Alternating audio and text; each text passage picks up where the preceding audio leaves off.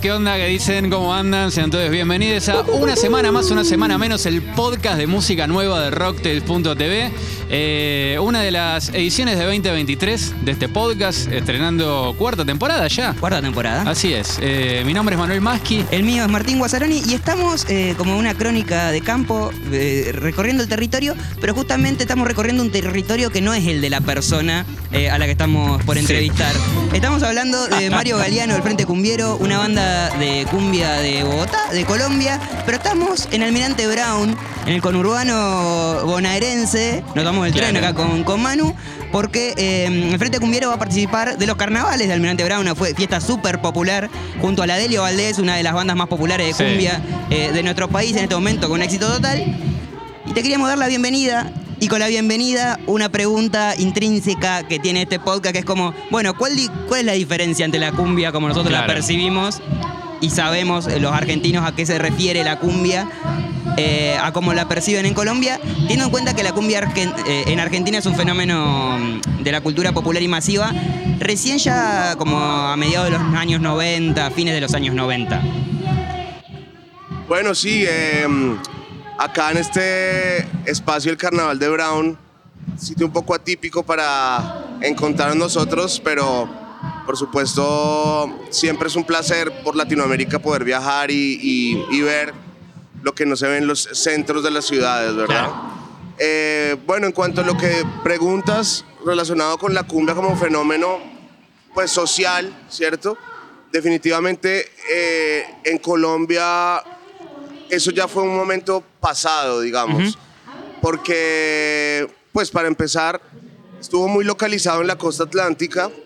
Colombia es un país que tiene unas regiones muy diferentes por el tema de las costas, por el tema de la montaña, los Andes, el Amazonas, los llanos orientales.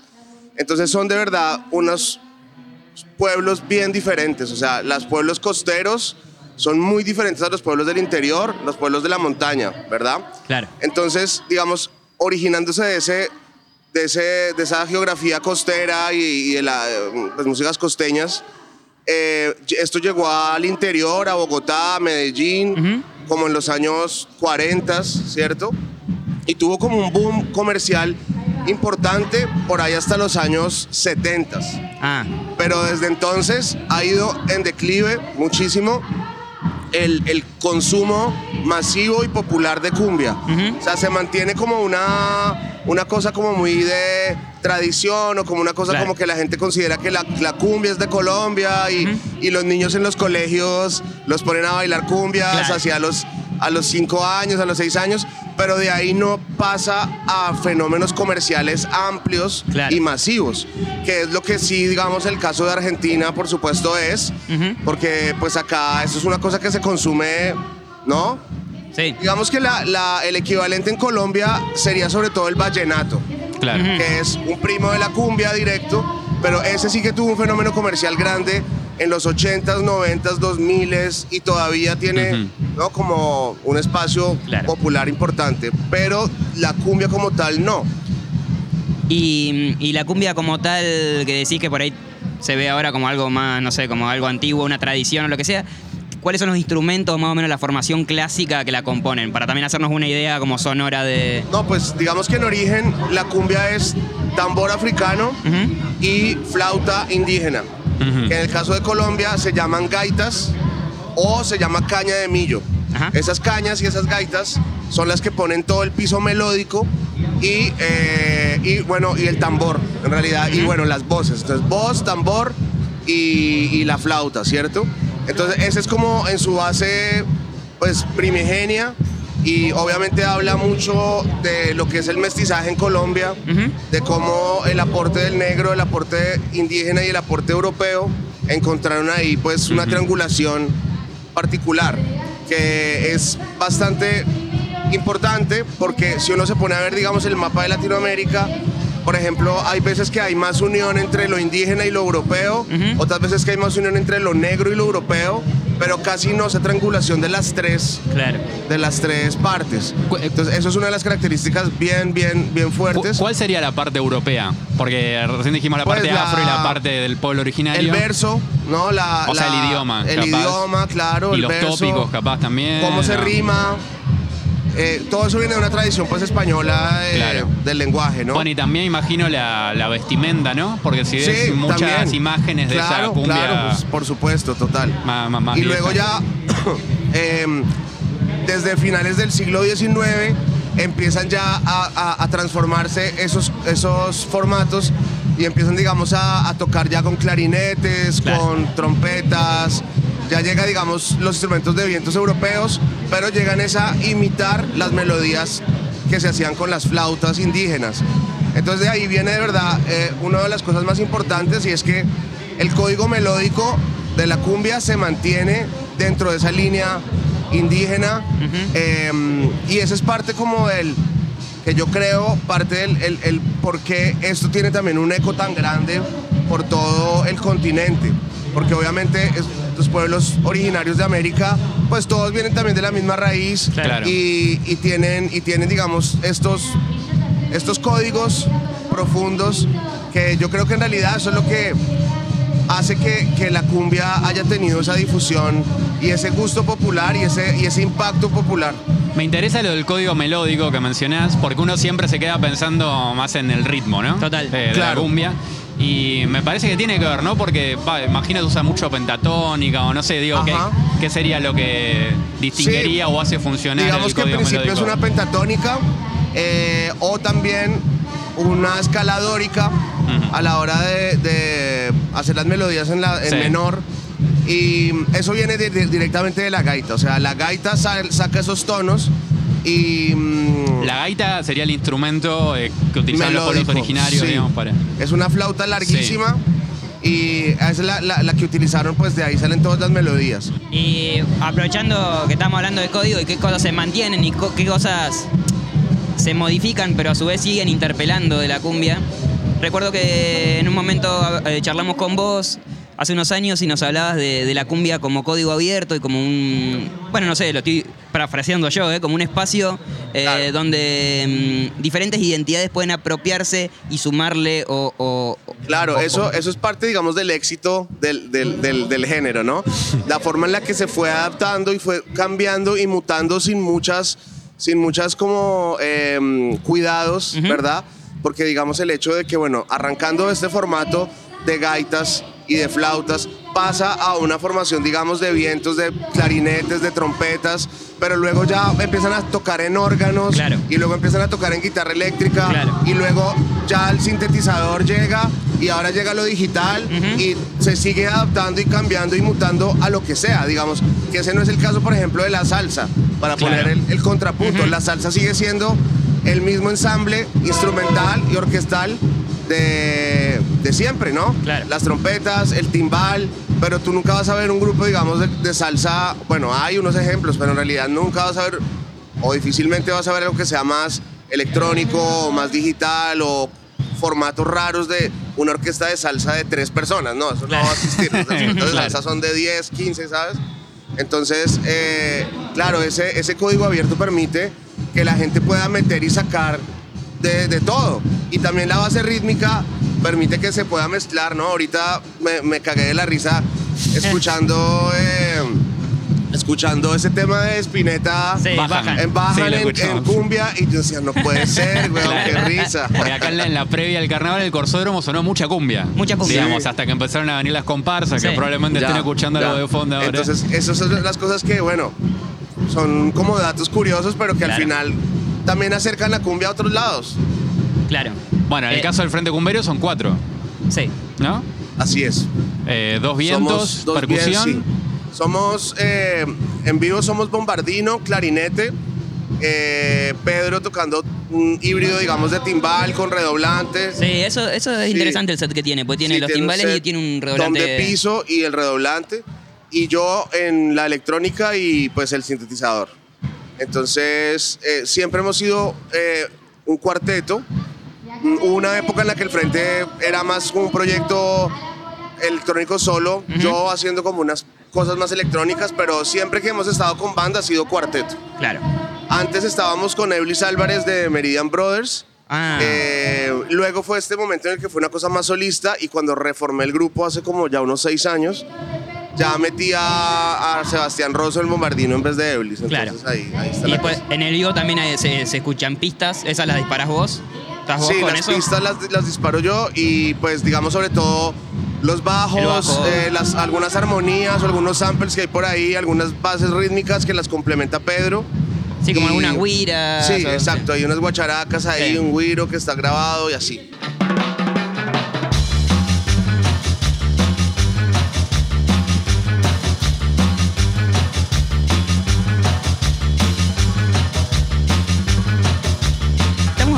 Del género, de la cumbia y también con esa mm, profundidad y, mm, de- perfecta selec- elección de las palabras, porque el Frente Cumbiero, o al menos así lo entiendo yo, no es un mero proyecto musical como decir, bueno, las canciones que se nos ocurren y compartimos con el resto de las personas, sino que tiene este trabajo de investigación, de descubrimiento y como tratar, no sé si tratar de entender o tratar de o, o qué, pero hay como un verdadero interés en, en la cumbia como género y como, eh, digamos, proceso social o lo que sea. Eh, ¿Cuál es el, digamos, el objetivo del Frente Cumbiero en ese sentido? El descubrir, el Claro. entender, el, en- el encontrar. Sí. En principio, eh, digamos que sí, obviamente todo esto parte de unos procesos de investigación, pero como los haría cualquier artista interesado en, en- en aprender sobre algo, ¿no? Claro. O, o leer sobre alguna escuela literaria o aprender sobre cierto tipo de ¿no? escuela pictórica o lo que sea, igual entonces uno va cogiendo esas, esos intereses y esos gustos y los va profundizando. Digamos que en el caso de, de- de- de la cumbia, pues por su mala documentación hay que hacer un tipo de, de- de investigación diferente, Claro. que es como ir a los sitios, conocerlo de frente, porque no es como que tú puedas consultar como la enciclopedia Claro. Larus de la cumbia, de, de que te va a decir qué es lo que existe en todas partes, ¿sabes? Entonces, eso es un tema de verdad grave en cuanto a la cultura cumbiambera, es que está muy mal eh, documentada principalmente en su origen en Colombia. O sea, la, la investigación etnomusicológica de la cumbia está muy mal. O sea, yo la verdad no entiendo por qué en los 40, 50 no hubo gente, pero claro, estaban totalmente con una visión eurocentrista, Claro. pensando en otra mierda y no se pusieron a la tarea de empezar a documentar con método. Eso ya lo empezaron a hacer en los 80 O sea, en realidad ahí se perdió muchísima información fundamental para entender mejor cómo, cómo es que funciona la cosa. Que por ejemplo en Brasil sí fueron muy metódicos con eso y empezaron a hacer investigación musicológica desde muy temprano. En Colombia no tanto. Entonces, eso a decir que para investigar la cumbia, pues toca de verdad rebuscar mucho, buscar, bueno, hoy en día, gracias a internet, pues ya uno se, se- está a un clic de distancia. Claro. Pero digamos, yo cuando empecé a, a investigar esto, no había mucha información en internet de- del asunto. Entonces, tuve que ir a México en persona, tuve que ir a Argentina en persona, Claro. a ver qué era lo que pasaba en Panamá, eh, en Venezuela, en Perú. Eh, porque, por ejemplo, no sé, tú hace 12 años o 15 años te metías a YouTube a buscar algo y no te salían, digamos, ni las villeras, ni las rebajadas, ni nada. O sea, Claro. salían por ahí, había 500 cumbias y ya. Claro. Y entonces eso ya es una cosa que, bueno, ya está mucho más documentada, pero nos tocó como hacer esa tarea muy de ir y ver y conocer.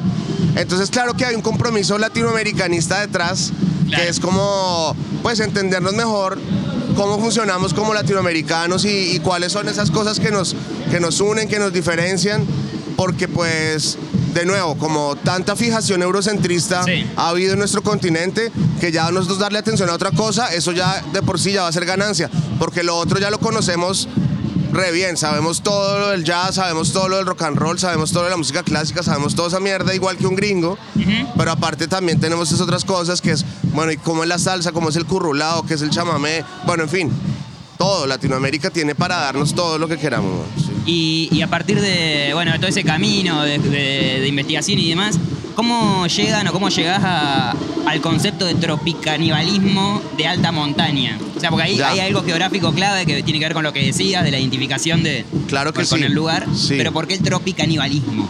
Pues mira, es que, digamos, eh, bueno, Bogotá siendo la capital del país, pero estando muy lejos de la costa, o sea, Bogotá está como a unas 16 horas en carro de la costa, y está pues a 2.600 metros de altura, y nuestra cultura no es costera, o sea, nuestra no- nosotros vivimos en una ciudad fría, clima Claro. frío, de montaña, lluvioso, que está muy alejado de esa fantasía tropical Claro. de, de la palmera y de, ¿sabes? Y de la, no sé, y las abarcas y la huevonada.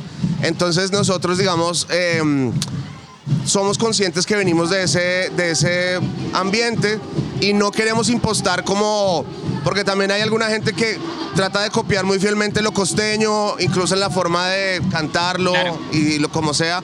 Entonces nosotros pues decidimos porque nuestro sonido tiraba para otro lado, pues como conservar esa identidad bogotana que es más pues agresiva y es, es más eh, ruidosa, es más experimental.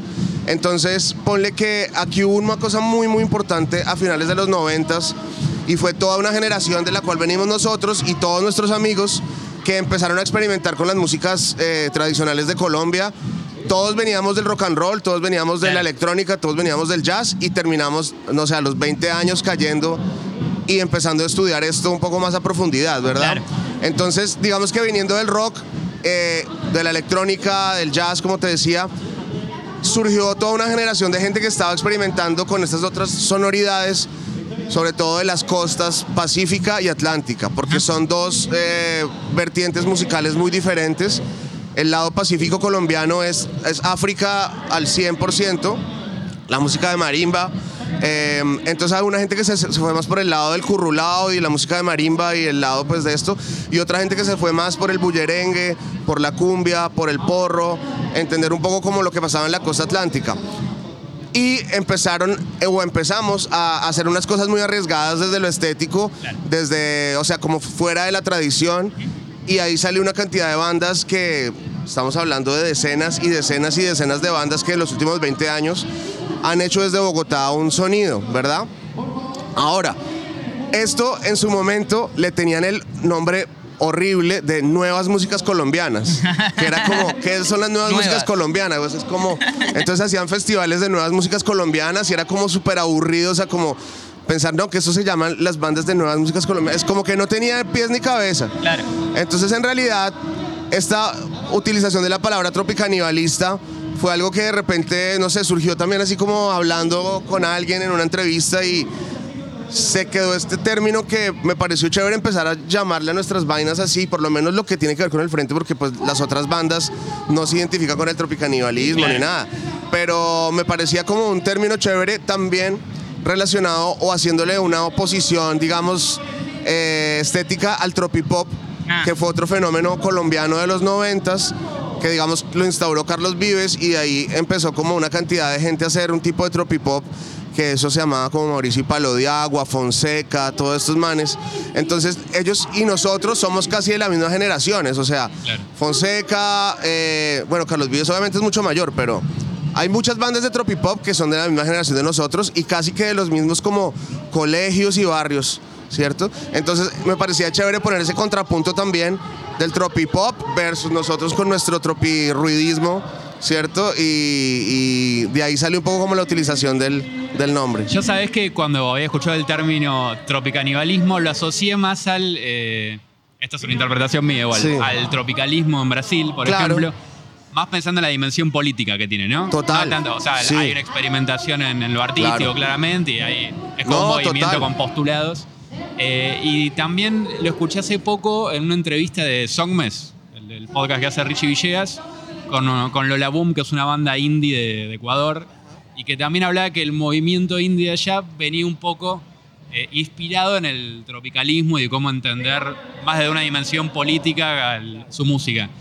¿Cómo está esa dimensión en, el, en ese Bueno, tropicalismo digamos que o en la música que hacen ustedes? Sí, nosotros desafortunadamente llegamos a Brasil tarde, porque nosotros estamos pues alejados, ustedes acá están mucho más cerca, bueno, y la, la- entonces digamos que nosotros también sufrimos un poco por la jazzificación de la música brasilera, en el sentido de que nosotros pensábamos que como que las zambas y eso era como una cosa toda estilizada y una Claro. cosa como toda de, de- de- de cóctel, ¿cierto? Hasta que ya descubrimos que era el tropica- tropicalismo de verdad. Obvio que ¿cierto? es otra época, ¿no? Otra hablando de época. los 60, Y claro 70. que definitivamente pues ha sido una inspiración muy, muy grande, pero también desde esa posición, ¿sabes?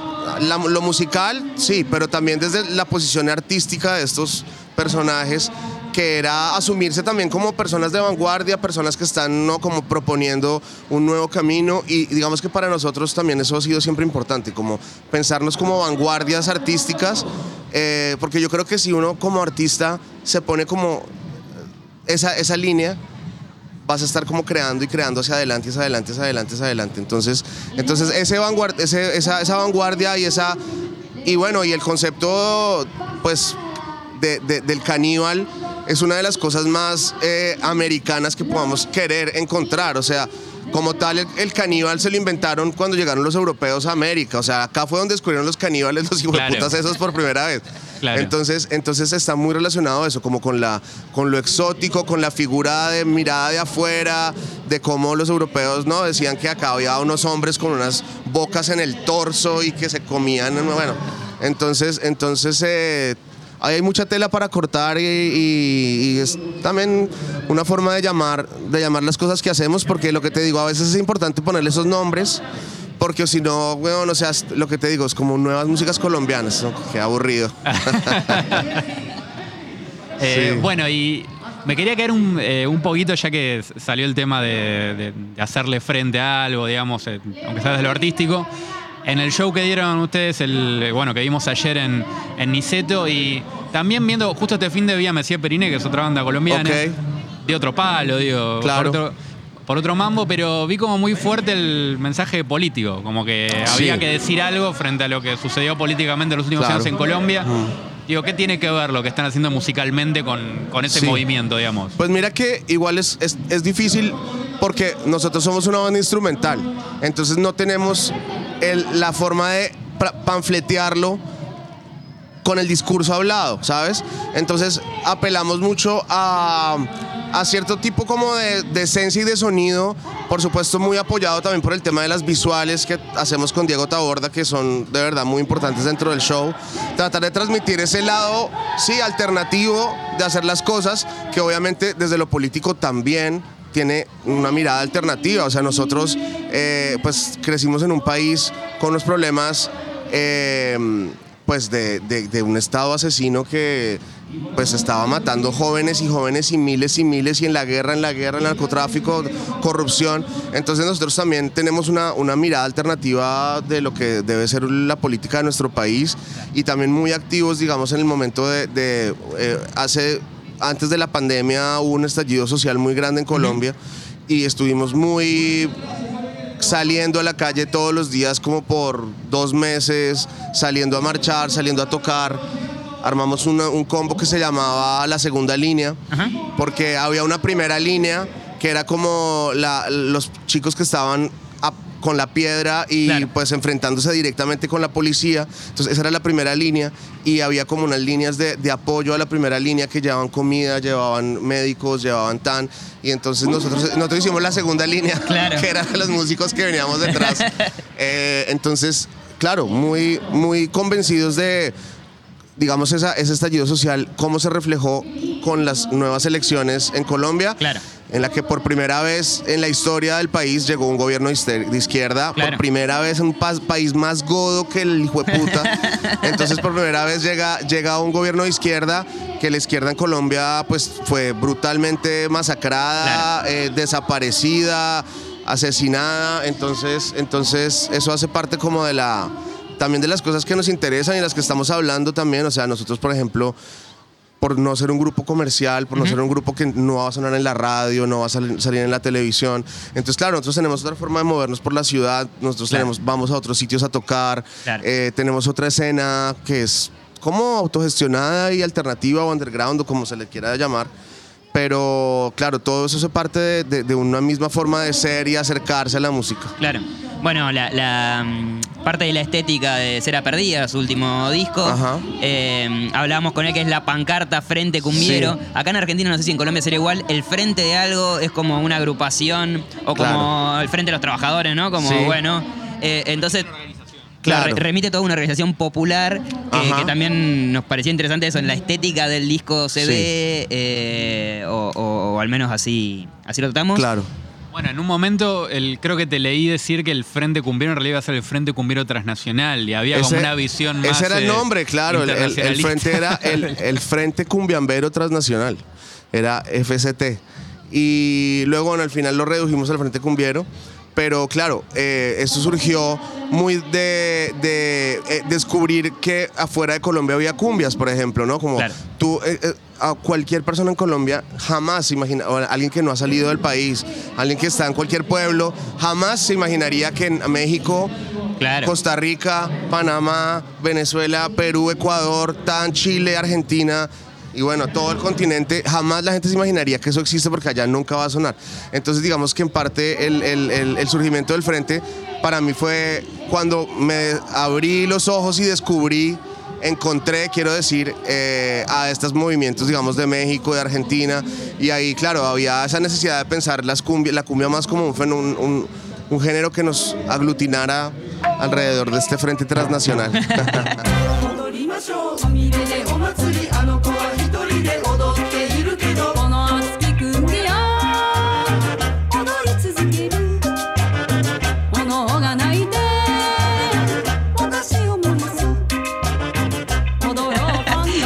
hasta Japón el Frente Cumbiero con el DPS con los Minjo Crusader. Sí. Eh, que creo que es, es de las pocas canciones o de los pocos contenidos que son por ahí canciones más Claro. tradicionales, que tienen letra, Sí. que tienen toda una cosa así. Eh, ¿Por qué eso también? ¿Por qué el, el ir por la canción, pero bueno, con una banda Claro. inesperada japonesa, ¿no? Pues mira que una cosa interesante de, de la banda japonesa Minjo Crusaders con la que hicimos esta colaboración es que ellos solo hacen covers. Ah, Ellos, digamos que el Minjo es el nombre que recibe la música tradicional japonesa. ah, Entonces ellos lo que hacen es tocar este minjo y por eso son los cruzados del minjo, porque ellos están trayendo unas, unos temas que son del siglo XII, del siglo XIII, una mierda re loca para uno que es como... guau. Sí, entonces están hablando unas canciones centenarias, o sea, y ellos lo que hacen es traer esa- ese minjo que está muy como medio perdido en Japón y interpretarlo con unos ritmos más bailables como una salsa, un bugalú, una cumbia, un rocksteady, Claro. ¿no? Y mm, entonces a la hora de, de hacer esta colaboración con ellos, pues pensamos que sería chévere entonces que hiciéramos solo covers, Claro. ¿sabes? Entonces, digamos, La Cumbia del Monte, que es un tema original de Pascual Rovira, y lo grabó Pedro Laza por primera vez. Entonces, no sé, como que ahí surgió la idea que La Cumbia del Monte Fuji, que la cantaran en japonés, pero eso en realidad es un cover pues, de una Claro. canción tradicional. Luego grabamos otro tema que se llama eh, Mambo Negro de Aizakusen, que también lo tocamos ayer, que ese está basado en un juego de, de maquinitas que se llama Ah. GR Kung Fu, que es uno de los primeros juegos electrónicos de karate, Ah, eh, de maquinitas electrónicas, eh, de arcade, pues. Y entonces ese es uno, un- una las melodías de eso vienen de ese juego y se hizo el arreglo, ¿no? Entonces, y al igual los otros dos temas que son los que trajeron ellos también son temas covers japoneses. Y bueno, si todo sale bien, porque pues por la pandemia nos cancelaron ya dos veces el viaje, Oh. eh, esperamos ir ahorita en octubre a grabar la segunda parte de ese encuentro, Bien. que es, este primer disco se llamó De Tokio a Bogotá, porque ellos fueron a, a grabar allá y ahora pues hacer el de. Bogotá a Tokio Bien. y hacer allá el siguiente, el siguiente disco de cuatro temas también. Bueno, muy bueno. Eh, volviendo al show que dieron ayer en Niceto, en su presentación en vivo sentí yo que tiene mucha, mucha importancia el cuerpo, el- y, y al menos el cuerpo de las personas que estábamos ahí presentes.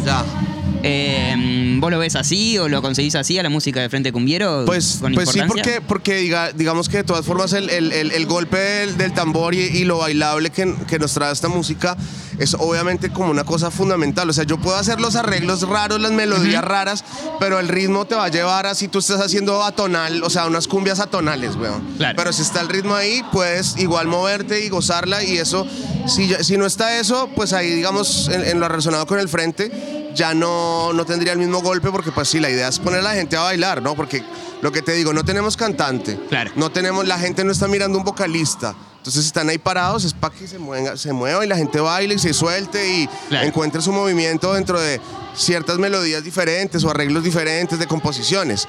Pero no, la parte del baile es, es fundamental y, y si esta música es para, para bailarla, total, sí, total. Bueno, y decías que no hay vocalista, también la- en la puesta en escena están los cuatro integrantes como en fila, en la misma altura, y vos Sí. que podríamos llamar eh, eh, el líder porque haces señas a los demás músicos, vas marcando ciertas Claro. cosas en el concierto, estás a un costadito, estás como medio ahí... No, no, estamos ahí en... Los cua- en- los cuatro centrados. Sí, los cuatro centrados, Pedro a un lado, yo al otro y en la mitad los dos vientos. Los vientos. Sí, estamos ahí siempre como en esa disposición y claro, yo les estoy dando las entradas, estoy porque como yo pues utilizo en el Ableton, hago las, las maquetas y Claro. las bases. Entonces yo soy el que marco las salidas, las entradas para el controlador poder como Claro. cambiarla. Entonces me toca estarles haciendo señas para avisar que ya salimos o que entramos a la otra cosa. Tan. Es un poco la dinámica. Bueno, espectacular, lo disfrutamos mucho, yo creo que se, se disfrutó mucho. Sí, un, me- yo la verdad no, sabía, no los había visto nunca en vivo y no sabía encontrarme y me llevé más trance y psicodelia del que esperaba en el show. Como que había una, un- una, una sensación así que, que, que- que me, que me sorprendió muy para bien de- del grupo y me pareció muy piola. Eh, antes de, de ir redondeando la charla, quería eh, si- ver si nos podías recomendar vos, Mario, eh, capaz alguna banda de cumbia o, o algo de música que, que vos sientas que esté en esa síntesis del, del, Bueno, eh, yo pre- del tropicanibalismo, Sí, de la movida en la que personalmente están. puedo citar a muchas bandas bogotanas, porque lo, que- lo que te digo es, por ejemplo, no pasa en Medellín, no pasa en Cali, que son las otras ciudades grandes del país. Es una cosa muy bogotana. Entonces, estas bandas son todas las bandas de los, de, de los hermanos con los que hacemos esta, esta música. Eh, entonces, por ejemplo, está Romperrayo, que es el grupo de Pedro Ojeda, el, el timbalero. Sí. Tiene un proyecto muy bueno que se llama Romperrayo. Por supuesto también Meridian Brothers, el proyecto de Eblis Álvarez, que son mis parceros desde el colegio, estamos tocando juntos. Eh, también por- está, por ejemplo, La Perla, que es un grupo de nenas muy cercanas al bullerengue. Eh, también eh, podemos hablar de Conjunto Media Luna, La Pambelé. Eh, también está, por ejemplo, la Sonora Masurén, Ghetto Cumbé, mm, y bueno, Sidestepper y las otras bandas que tienen como más, más, más años detrás de esto. Pero creo que si la gente entra por un lado de estos, va a ir descubriendo más bandas, más eh, cosas que de pronto pueden llamar la atención. Y bueno, es una muestra perfecta de lo, de, de lo que hemos hecho nosotros en los últimos 20 años en Bogotá, que ya a estas alturas tiene ya como una personalidad definida y tiene su espacio ganado. Y la verdad que, por ejemplo, nuestras bandas, las que te acabo de mencionar, eh, estamos todo el tiempo, por suerte, viajando, nos invitan a todas partes, festivales en todos lados y eso es, habla de, de esas, pues de esa como ambiente eh, tropicaníbal de Bogotá. Bueno, si estás escuchando el podcast ahora, quiero que sepas que en Links Ateros va a estar toda la data que, que bajó Mario recién, porque tomar nota mientras estás escuchando el podcast en Sí, algún lado claro. es algo difícil, así que quédate tranqui que va a estar, va a estar todo por ahí. Buenísimo. Y para cerrar, agradecerte, eh, Mario, que te hayas tomado el tiempo en el medio de la prueba, de, de tocar y de todo, de estar charlando con nosotros un ratito. Eh, aquellas personas que se quedan con las ganas de decir, bueno, voy a escuchar el Frente Cumbiero, ahora que ya conozco un poco Ya. más de qué se trata, ¿cuál sería el kilómetro cero o el lugar que hoy recomendarías de la discografía o, de lo- o una canción para entrar en el mundo de- del Frente? Bueno, eh, pues definitivamente sería el primer disco con Matt Ujú. Professor. Discazo. Que sí, que es como el, el- el- el primer eh, proyecto que se hizo con el frente. Eh, bueno, también eh, en el intermedio de, de todo esto yo llevo otra banda que se llama Onda Trópica, Ajá. que es una banda que también tiene un- una discografía que también los invito a escuchar. Bien. Y el otro proyecto que se llama Los Pirañas, que es otro combo que tengo con Pedro y con Eblis, que es un trío. Este sí es ácido y Ajá. ruidista, ¿verdad? Bien. Entonces, la verdad, toca escuchar de todo eso para que la gente se haga, se haga, se haga una, una idea, porque son diferentes los proyectos, son bien diferentes las tres cosas. Entonces, sí, ahí seguimos grabando. Este año estamos haciendo el nuevo disco, que saldrá ya para el Buenísimo. 2023, eh, o 2024, perdón. Y mm, nada, seguimos. Sí.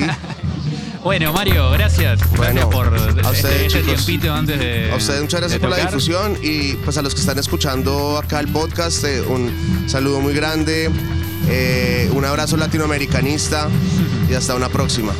bueno, será hasta, hasta el próximo episodio entonces. Nos vamos esquivando serpentinas de espuma en el carnaval de Almirante Brown, tinchado. Dale. será hasta la próxima.